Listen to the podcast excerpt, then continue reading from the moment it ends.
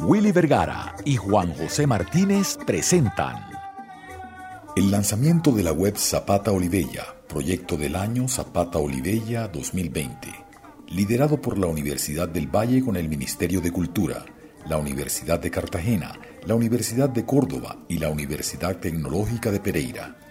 El decano de la Facultad de Humanidades con el Centro Piloto Jorge Isaacs ha consolidado esta alianza y es el invitado especial de Agenda Samaria. Bienvenidos a esta nueva entrada de Agenda Samaria en la red.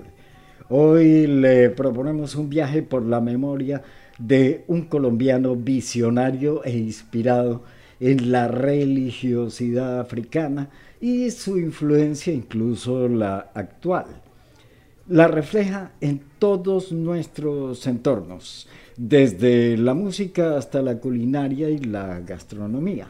Manuel Zapata Olivella, un ser con la capacidad de soñar para luego recorrer los vericuetos que nos conectan culturalmente y que son la base del ser colombiano. Este sueño se compartió con el amigo Darío, hoy director de la Facultad de Humanidades de la Universidad del Valle, entidad que coordina la celebración del año 2020 Zapata Olivella. Y el punto es que ese sueño se compartió en Santa Marta con el aquel entonces estudiante Darío Henao. Él Consideró importante que la ciudad conozca ese detalle. Su interés amplió el universo de posibilidades de la literatura para explicarnos quiénes somos y cómo somos. Darío Henao y su narración exclusiva en Agenda Samaria lo explora para usted. Exacto, sí, encontré una, una una oportunidad maravillosa de la vida de conocer eh, a uno de los hombres más eh, importantes de la historia de Colombia, la historia cultural y literaria de Colombia. Eh, yo creo que eso es Manuel. Habría que empezar por decir que eso es lo que yo hoy, 42 años después de ese encuentro, 1978, puedo ser ampliamente consciente de de lo que eso significó, porque fueron días de conversación eh, con él, de, charlas, de me explicaba, me preguntaba, le decía, entonces eh, eso quedó y siempre funcionó, dijéramos, como un elemento importante, dijéramos, no tan consciente, pero sí importantísimo en mi, en mi vida intelectual, en mi manera de ver el mundo lo que después hice de, Santa Marta. Yo de Santa Marta salí para el Brasil, donde me fui a estudiar la maestría y el doctorado. Y allá me quedé prácticamente de casi 13 años, 12 para 13 años. Me quedé, estudié allá, fui profesor, viví allá. Allá me encontré con Manuel, allá me llevé varios libros de Manuel, especialmente Changó. Yo lo, yo lo, lo, lo daba en mis cursos y bueno, y había un, como una especie de sensorium, de contexto que por supuesto era mucho más favorable allá que acá. Eh, me refiero a la presencia de la cultura eh, de origen africano, que obviamente es muy fuerte en Colombia, pero hoy es decisiva y, apabullante en el caso brasileño. Es decir, en una ciudad como Río de Janeiro, tú sientes realmente la presencia africana en la cultura, todo lo que quedó en los rezos, en el candomblé, en el samba, bueno, de mil maneras es muy fuerte en la comida, es, es, es muy fuerte en la música popular, dijéramos, eh, los compositores eh, eh, negros brasileños tienen un destaque enorme. Bueno, había un, ya mucha presencia en la televisión, en la literatura, pues todo eso afirmó lo que yo traía de, Colombia. eso es como lo primero que, te puedo decir. El, área cultural del, Banco de la República que quedaba ahí en, frente a la bahía de Santa Marta, al, costado derecho de frente hacia la playa, de esta casona antigua, no sé si todavía está ahí, mm, eh, invitó a Manuel, en la casona, en la casa de la aduana, sí, que todavía debe estar ahí la, el, área cultural del Banco de la República. Bueno, ahí, ahí estuvo, estuvo invitado Manuel por el Banco de la República y la directora de la época, mm, creo era era, era la hija del profesor del, de un profesor muy, muy conocido de, Santa Marta. Claro, la hija del profesor Guerra, eh, Carmen Astrid Guerra. Eh, ella manejaba el área cultural del Banco de la República en Santa Marta desde la Casa de la Aduana, sede hoy del Museo del Oro. Debe ser, sí. Ella, ella me, preguntaron a mí en alguna reunión que me conocieron, porque yo desde que llegué pues tenía contacto ahí con alguna gente de la cultura. Y, y entonces eh, me preguntó que si yo conocía algo de Zapata, si sabía, le claro.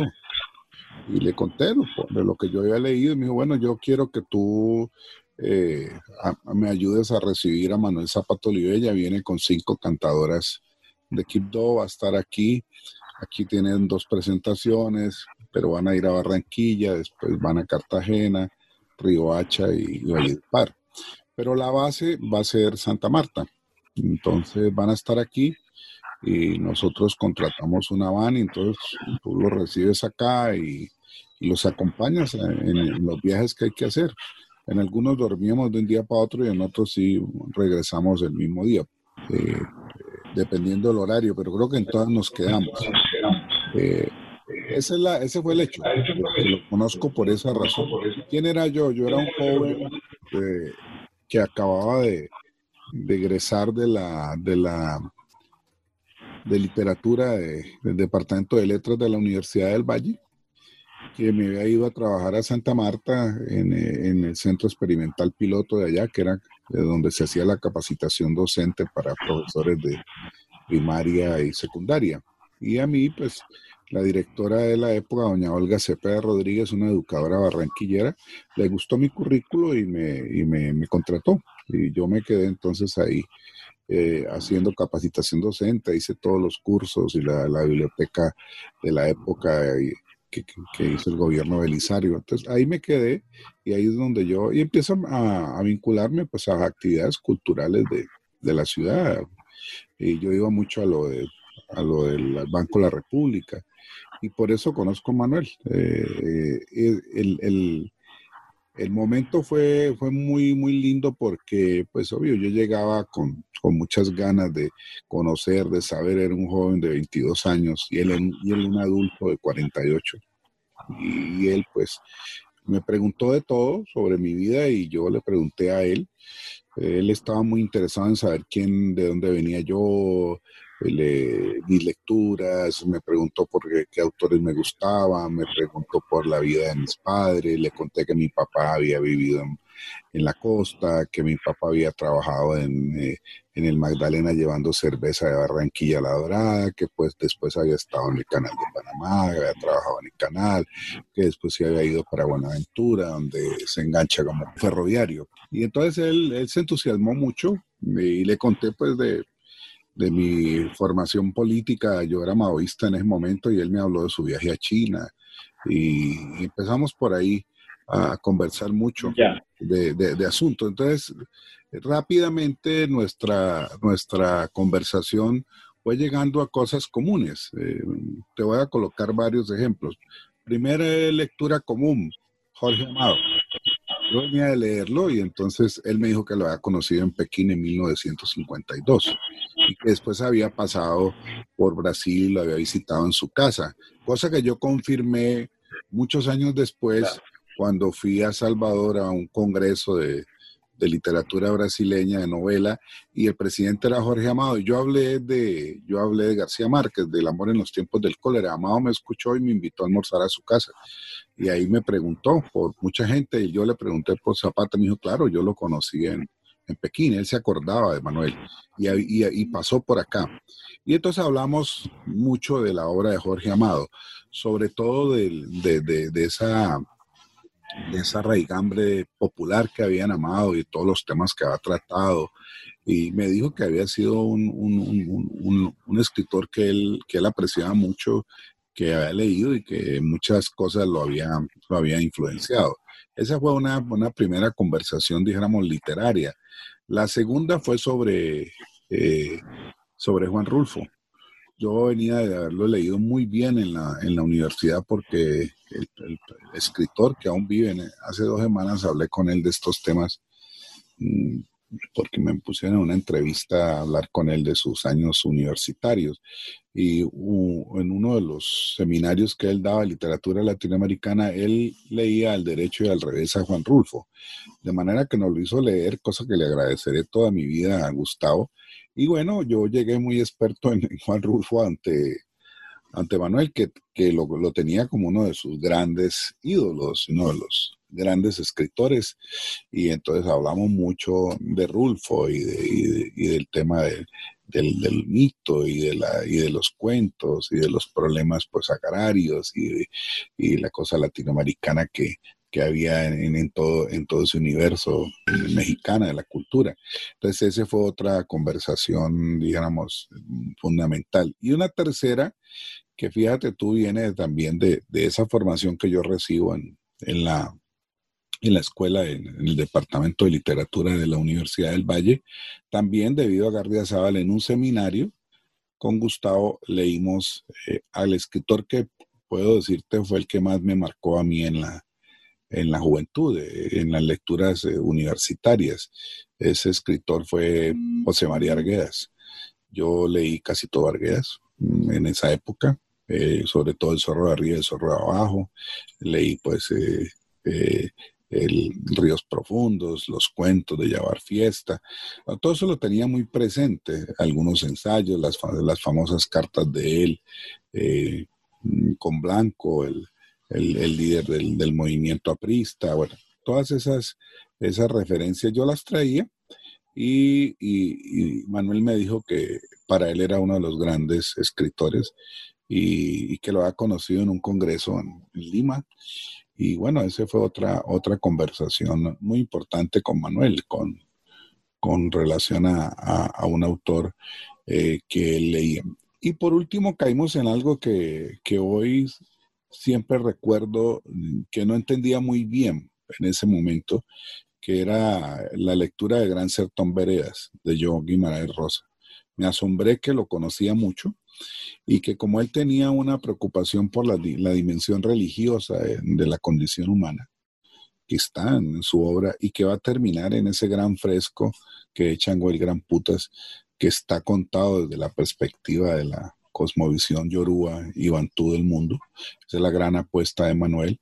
Entonces, pues, él, él, me dio muchas, muchas explicaciones alrededor de esto y yo me quedé pues muy, muy asombrado del conocimiento que él tenía de Guimarães Rosa. Y ahí me explicó que él estaba escribiendo una novela.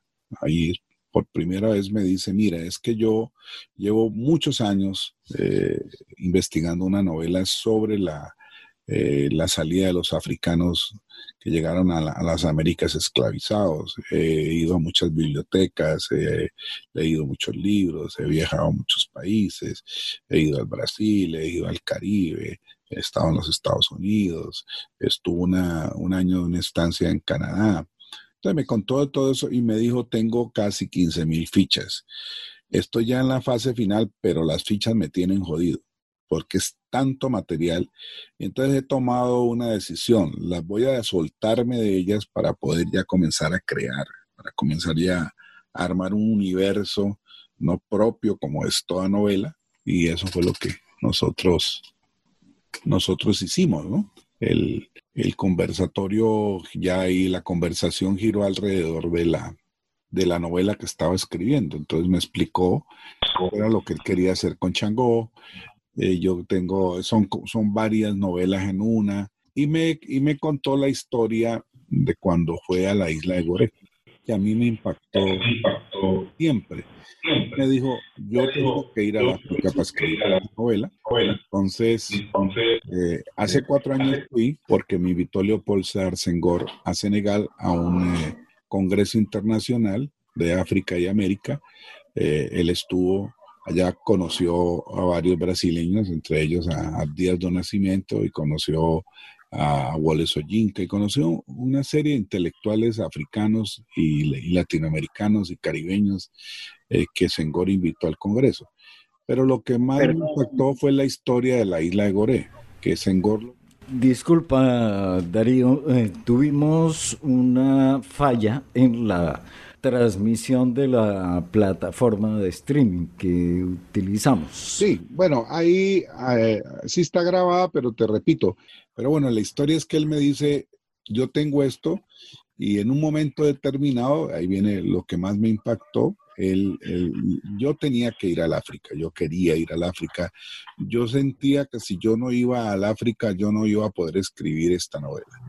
Y entonces se me dio la oportunidad cuando Leopold Sedar lo invita al Congreso de Dakar en 1974. Ya conocí intelectuales del Brasil, de Centroamérica, de México, de muchos intelectuales africanos, ahí donde él conoce a Wallace Oyinka. Eh, y bueno, eh, Senghor invita a, las, a, la, a la gente del Congreso a la isla de Goré, que está al frente de Dakar, a mostrarles pues esa, esa pequeña isla donde hay un fuerte que era de donde se embarcaban los esclavizados al Nuevo Mundo, y ahí salían los barcos. Y entonces Manuel le dice a Senghor al final de la visita, cuando ya se iban a venir, le dijo, yo le voy a pedir un favor, presidente, historia que él cuenta, yo la relato en mi prólogo, introducción a, a Changó.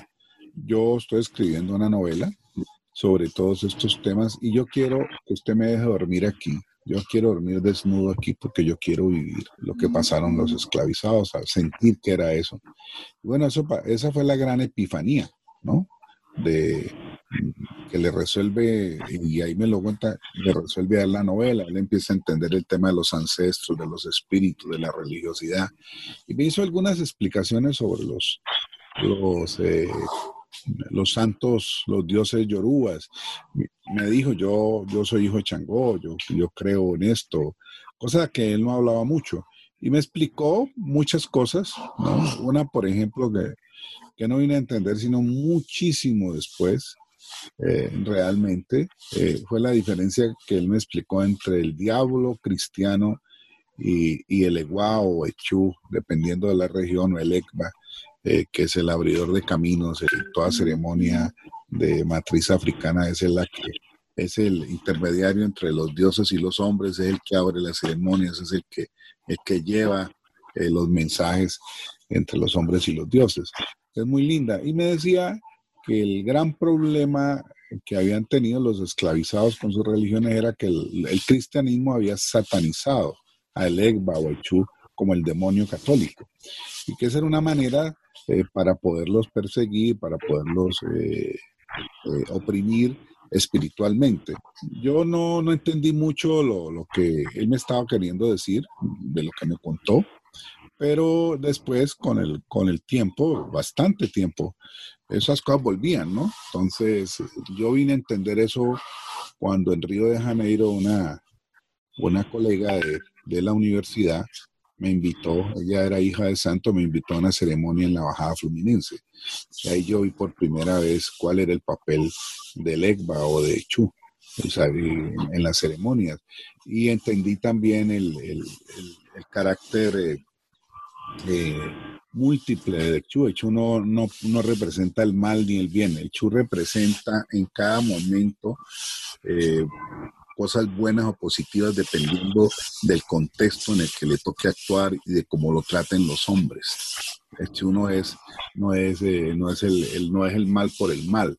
Es una cosa, una cosa metafísicamente muy importante de entender para, para, para valorar que esas religiones de matriz africana tienen una perspectiva muy distinta a la religión, dijéramos, cristiana, con la que se encontró y con la que por necesidad los esclavizados tuvieron que hacer sincretismos y adorar el Dios católico, pero detrás estaba el Dios eh, africano, todo lo que, lo que sucedió que hoy está muy bien estudiado por los antropólogos de las religiones. Eso no, esa disciplina no la tenemos en Colombia, pero yo que he estado investigando en Brasil y que recientemente, hace cuatro o cinco años, volví exclusivamente a investigar este tema, entonces me di cuenta de, de la profundidad de lo que Manuel Zapata en Santa Marta, frente a la bahía, eh, al final de la tarde, después de que salíamos de las presentaciones, él me explicaba. Pues esa, esa conversación fue muy importante. Digamos que ahí él me dio claves de lectura de, de Changó. Cuando sale yo me, me, pongo a leerla y me acordaba de lo que él me había indicado, de lo que él me había dicho. Y, y, bueno, entendí muchas cosas por eso. Aunque siempre eh, percibía la dificultad que tenía eso.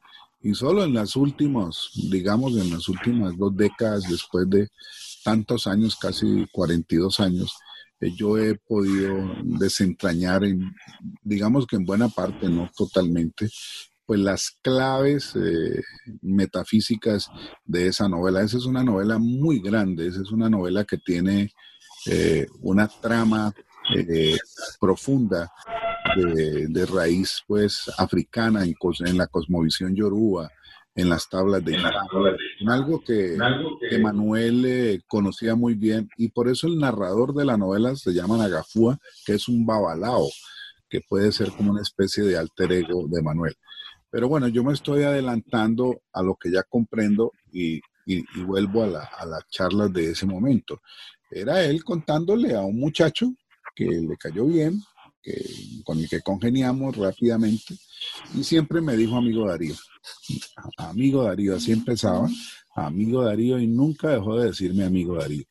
Eh, entonces, esa conversación para mí fue, fue, fue providencial porque de ahí hablamos de muchas cosas. Él me contó de sus viajes a Estados Unidos, me dijo que había estado en, eh, y que a él le interesaba mucho la religiosidad, me habló de cómo iba a, los, a lo de gospel, me dijo que él había escrito un libro sobre eso, que era He visto la noche, que ahora que uno lo lee en detalle, eh, se da cuenta tanta sabiduría eh, hay en ese libro, de, sobre todo vital, de experiencias de un joven de veintipico de años, tenía 24 en ese momento, que está aprendiendo, pero que tiene un interés muy genuino por la religiosidad, que ahora que yo ato cabos, veo que es una religiosidad que él siempre tuvo que tuvo en su vida porque en su propia familia su madre era profunda religiosa, sus tías, su abuela eran rezanderas, con toda la,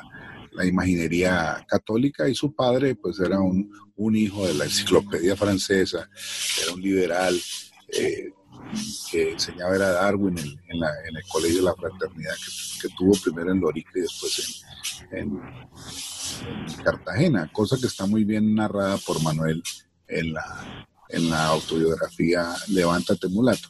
Entonces, eh, para cerrar esta, este punto de la conversación con Manuel, yo le escuché fue hablándome de un proyecto de novela eh, en el cual él ya estaba en la recta final, o sea, estaba pues a cuatro años de, terminarlo eh, y estaba pues resolviendo muchas cosas que, son de carácter técnico eh, porque el material que hay novelado ahí es inmenso, es un material, eh, pues, que además porque son cinco novelas, entonces tú tienes eh, la salida, tienes el tema de la resistencia, todo el periodo en Cartagena, tienes la revolución haitiana, tienes las guerras de independencia, y después el, el capítulo más largo que es el de los ancestros combatientes, está dedicado a las luchas de los, de los afroamericanos desde el siglo XIX hasta las de los años 60. La novela termina con el asesinato de Malcolm X,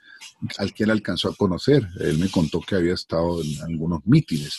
Eh, cuando él va la primera vez a Nueva York 46-47 y vuelve un par de veces más en los años 60. Eh, él alcanza también a conocer en un meeting a Angela Davis que eh, inspira a, a Brown, que es el personaje que narra eh, esta quinta parte de, la novela. Entonces estaba, estaba escuchando a un escritor que habla de su proyecto, lo que él está haciendo, y más como de los líos del oficio, porque me acuerdo que me decía que el tema de la investigación eh, pues había sido muy, muy larga y de muchos años y que ahorita tenía que crear otro, otro universo. Por eso él hablaba de que había que soltarse eh, de, de, tanta nota, ¿no? esas fichas eh, voy a tener oportunidad el otro año que voy a ir a Vanderbilt, a donde están los archivos personales, allá están, vamos a ver si están completas, pero ya es como un, un, proyecto más detallado de algo que hoy ya tengo capacidad de hacer con mi grupo en la Universidad del Valle. Es, vamos a, a emprender después de, de, este trabajo de publicar la obra de Manuel, eh, de hacer estos simposios, de libros sobre él y todo lo que estamos haciendo. Vamos a, a, a emprender un proyecto de hacer la edición crítica de Chango de Gran Putas, que eso ya son palabras mayores. Yo, tengo, yo he venido recopilando por, por cada parte materiales, siguiéndole la pista, pero es un trabajo, es un trabajo que requerirá mucho tiempo y además equipo eh, para rastrear pues todas las fuentes que, que, que, tiene esa novela.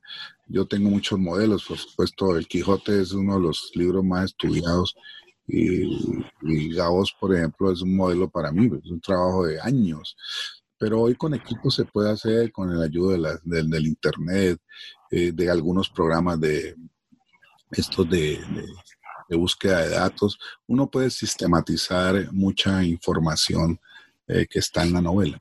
Bueno, eso te puedo contar de esa conversación de, de ese Manuel. Hablamos mucho, eh, incluso en una de esas conversaciones estuvo Guillermo Enríquez. Esa tarde él fue a visitar a Manuel el, dramaturgo cienaguero, eh, que acababa de, él, él, venía de, él había estado viviendo en Barcelona y traía una, como un sinsabor con García Márquez, porque parece que no le había prestado mucha atención, bueno, eh, y porque... No hubo, no hubo química ahí. Sí, no hubo química. Y Guillermo, recuerdo, decía que eh, que Gabo había saqueado mucho la memoria de algunos cienagueros eh, sobre la, la, la, matanza de las bananeras, y que esto y lo otro, bueno, decía cosas y, y, me acuerdo que Manuel lo miró y le dijo, mira, eso es lo que hace todo escritor. Habló eso, claro, yo también, uno tiene que buscar a la gente, preguntarle, pero ya el escritor crea un mundo propio. Eh, y eso mismo hizo García Márquez. Y le dijo, no, no, no, no, te, no me parece que, que, que la, la, cosa con Gabo sea por ahí. Ese es un, novelista extraordinario y es una defensa de García Márquez, ¿no? Eh, impresionante y de, y de su literatura y, y, tal. Un poco para decirle a, a, Guillermo, pues que la cosa no era por ahí.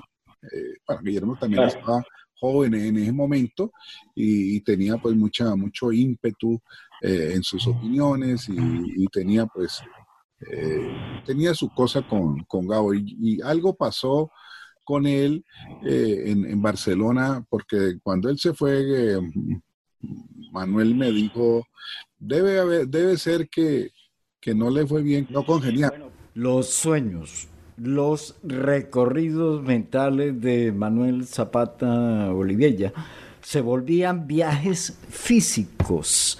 Y quiero preguntarle, Darío, ¿qué fue a buscar Manuel Zapata Olivella a China? Sí, claro, eh, él fue a China por, por varias razones.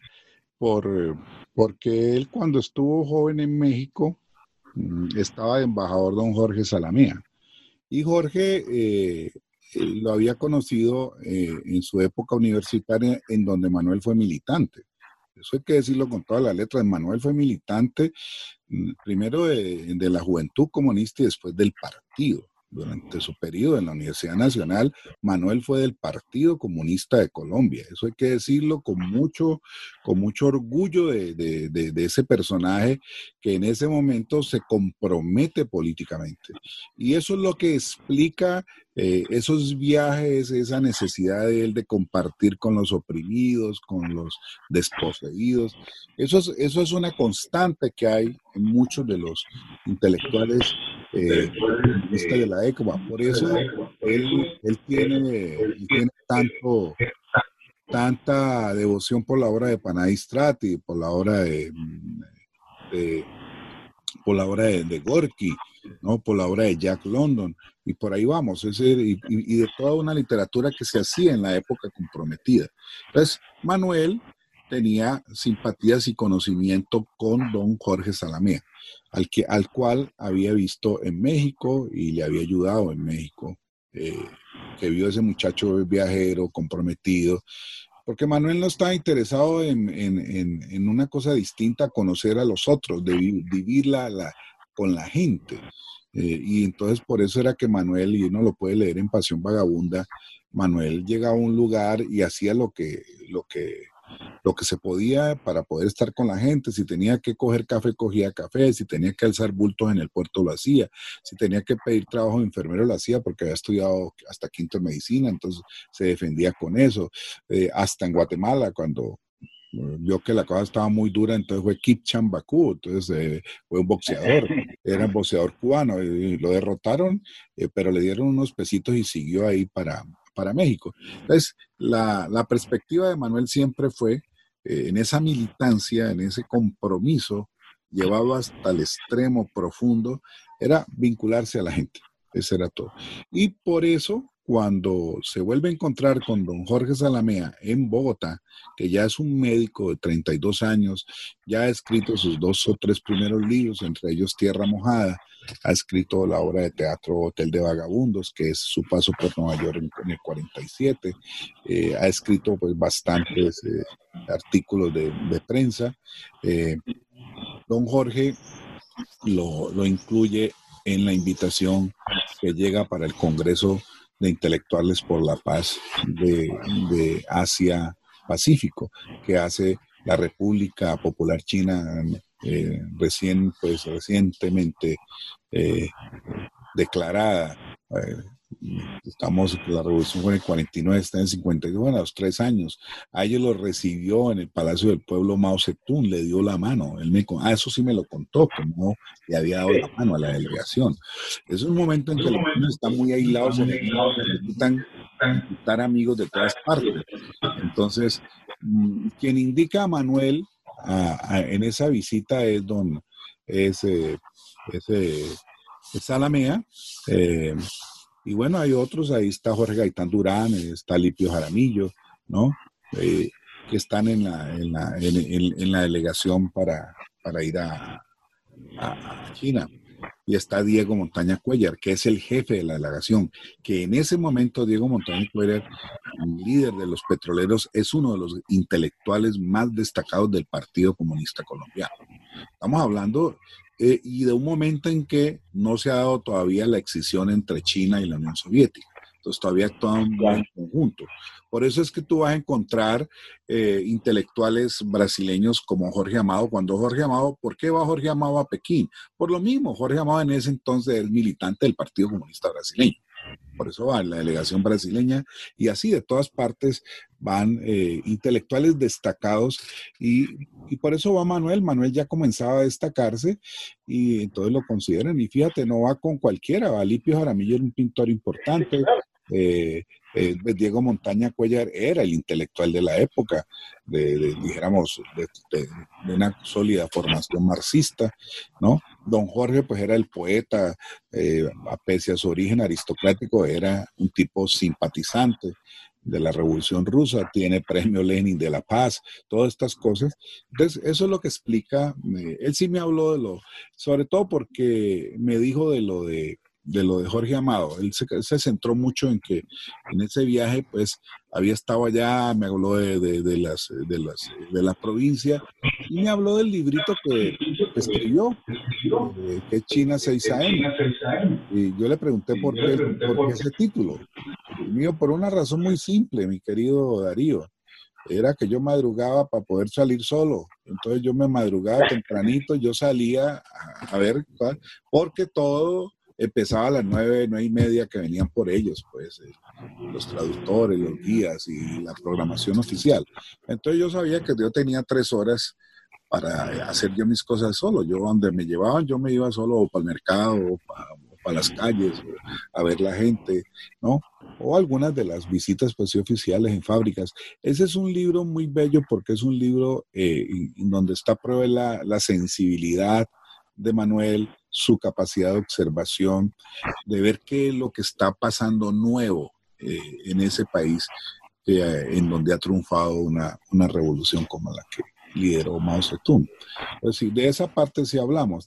Y hablamos mucho porque es que yo le dije que yo era maoísta y, que yo había trabajado en la universidad y que, y que, le enseñábamos a leer a los corteros de caña en Palmira y en toda la zona y que, y que a mí me, me impresionaba mucho la cultura del Pacífico, porque es verdad, yo le enseñé a leer y a organizar todos estos corteros de caña, que todos venían de pueblos del Pacífico, y le conté la historia de Aldemar, el negro que me daba comida, tenía seis hijos, y aún así me daba comida, a mí me daba una pena, yo me iba para la esquina a comprar Coca-Cola con pan, y sin embargo la señora me decía, ahí le quedó la comida, compañera, arroz, un huevito de, plátano. Entonces yo todo eso le contaba y a él eso le, le, le, hacía mucha gracia porque él había vivido eso muchísimas veces él había compartido. No es sino leer. Yo hay momentos que releyendo Pasión Vagabunda me dan ganas de llorar de esa humanidad que, que, Manuel eh, tenía eh, para, compartir con la gente. Él se, él se, acostaba en el suelo, en el suelo, comía lo mismo que la gente. Si no había sino eh, aguapanela o algo, eso era lo que él comía. Él hacía exactamente lo mismo que la gente. Entonces, esa es una lección extraordinaria que yo en ese momento no conocía Pasión Vagabunda ni he visto la noche, él me contó, pero pues me preguntaba eso, de, me preguntó mucho de mis padres, ¿no? Porque ahí ese es el otro tema que, que quiero contarte de esa conversación, además porque lo vi haciendo ese ejercicio. Eh, era, eh, ya había escrito El hombre colombiano, que, que aparece en el 74, o sea, ya había hecho la gran investigación de su vida sobre la configuración sociorracial de Colombia. Por tanto, hablaba con una propiedad de esos temas impresionante. Para mí que tenía 22 años y que un, un, un, pipiolo, pues un, pobre eh, joven que no tenía una formación sino mínima, básica de, de muchas cosas, eh, pero había sido alumno de gente que fue amigo, que es lo otro que te quiero decir. Él había sido era amigo de Enrique Buenaventura, con el que se había conocido en los 60, en las investigaciones de las danzas del Popular de Cultura con su hermana Delia. A ellos se les debe las primeras investigaciones serias sobre la música popular del Pacífico, sobre las danzas, porque Delia trabajó casi cuatro años en Cali y por eso Manuel iba mucho a Cali, además de que ha ido muchas veces por los compañeros que conoció en la, en la, Universidad Nacional de Colombia.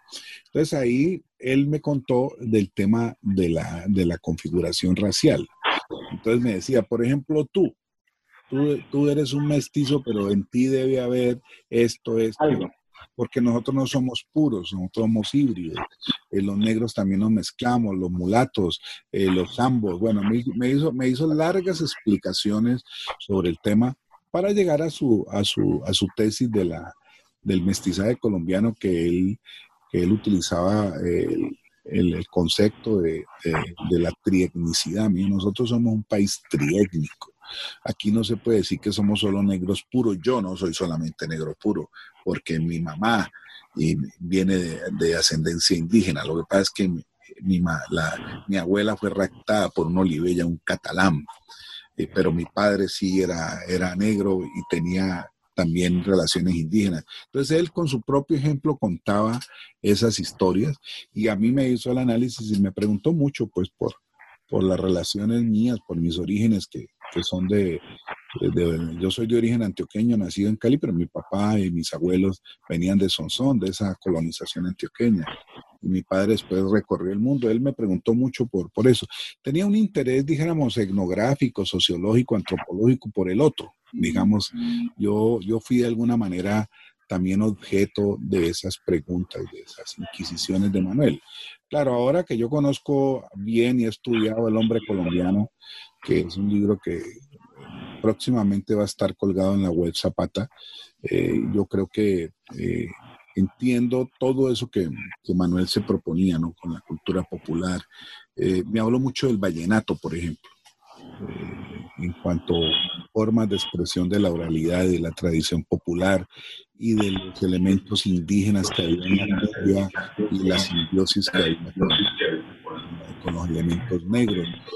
Una explicación que daba de las señoras cantadoras que cantaban era triságidos, eh, música religiosa de, la catedral de, todo, todo esto cristiano, pero él decía, aquí hay elementos africanos en esto, esta manera de responder, esta manera de cantar, este tipo de estrofas. Él hacía, él hacía explicaciones de, de esos cantos, un poco tratando de mostrarle a mucha gente algo que seguramente podría ser en ese momento muy, muy alejado del, común de la gente, y es mostrando cómo había quedado eh, unas marcas, una pervivencia de, tradición africana en la, en la propia religiosidad eh, nuestra, sobre todo en los pueblos eh, donde, de afros, donde, donde predominaron ellos, mostrando eso, pese a que se cristianizaron, quedaron muchos de esos elementos. Por supuesto, aquí no, no se dio lo que se dio en, Brasil o en, o en el Caribe porque no hubo la concentración suficiente. Nosotros no tuvimos economía de plantación, aquí predominó más la economía de la minería en donde, y, y, y, demográficamente más poquito, entonces los, eh, los africanos que llegaron aquí como esclavos los separaron y les tocó cristianizarse, eh, no tuvieron la oportunidad de conservar eh, su religiosidad, como fue el caso claro de Brasil o de Cuba o de, Haití o de muchos de estos países del Caribe, donde la concentración demográfica fue mayor.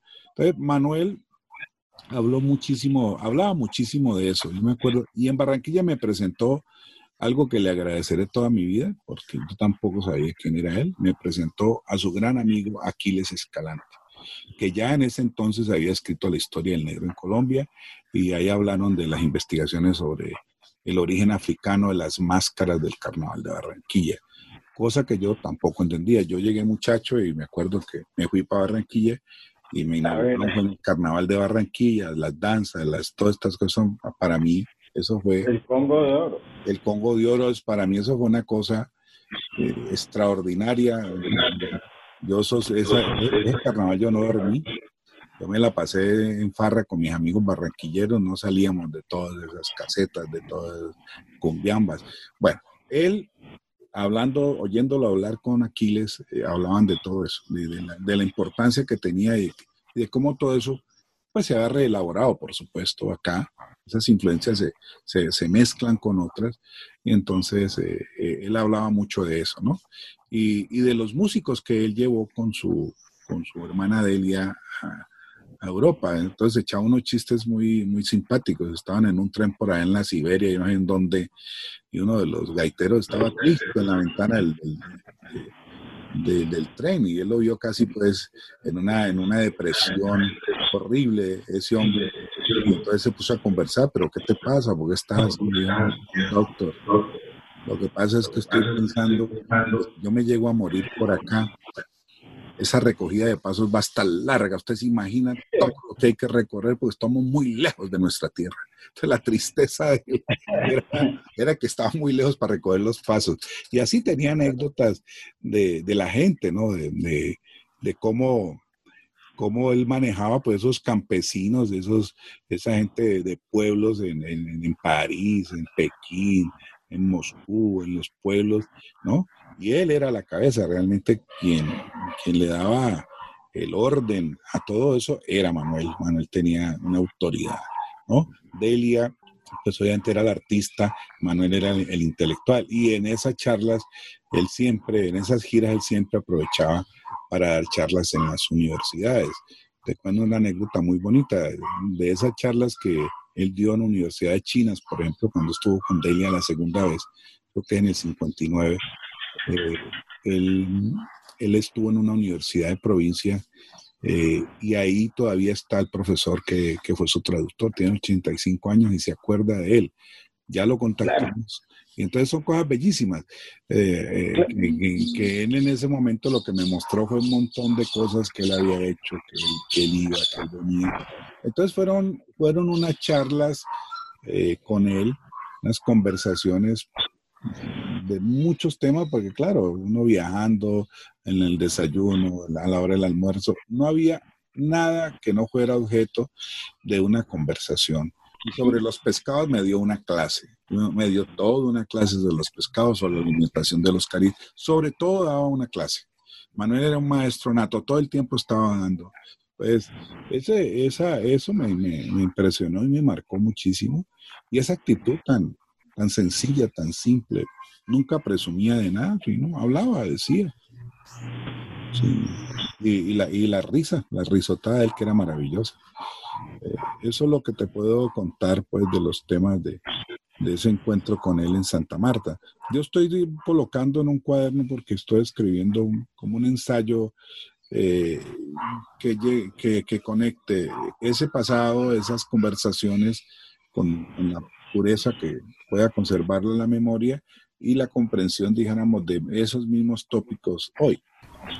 Reivindicar la figura de Manuel Zapata Olivella en este 2020 realmente significa mirar a fondo nuestro vecindario, los Montes de María y San Basilio de Palenque. Aquí tenemos un testimonio de la radio comunitaria de San Basilio de Palenque, Aloito Pío. Muy buenas, gracias por la, la, entrevista y bueno, aquí estamos desde el rincón de África en Colombia que es Palenque, San Basilio, pueblo fruto del derramamiento de sangre de negros y negras, racta el continente africano y que traído para trabajar en condiciones infrahumanas acá en América, construcción de fortificaciones, eh, plantaciones, etcétera, y que bueno, por no aceptar su condición de esclavos o esclavizados, para el caso de nosotros,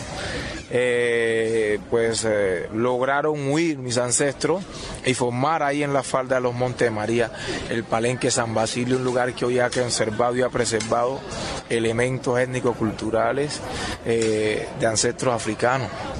los palenqueros, y especialmente yo en representación de ellos, me siento muy a gusto. De hecho, acá nosotros creemos que podemos construir, sí, construir conocimiento. Creemos que es enriquecedor cualquiera de las experiencias que existan acá a nivel comunitario y que sirven de una u otra manera para enriquecer la que pues representa a uno, ¿no? Y bueno, creemos que es vital y es importante que pongamos en práctica en Aloito Pio FM Estéreo la emisora comunitaria de Palenque. Esta es la primera parte del diálogo con el director de Humanidades de la Universidad del Valle, el docente Darío Henao, y trata sobre la historia de un proyecto que culmina, por lo menos en su primera fase, con la creación del sitio web Zapata Olivella, desde donde se puede admirar y descargar libremente toda su producción literaria. Estos episodios de Agenda Samaria pueden patrocinarse haciendo clic en el botón rojo Patreon.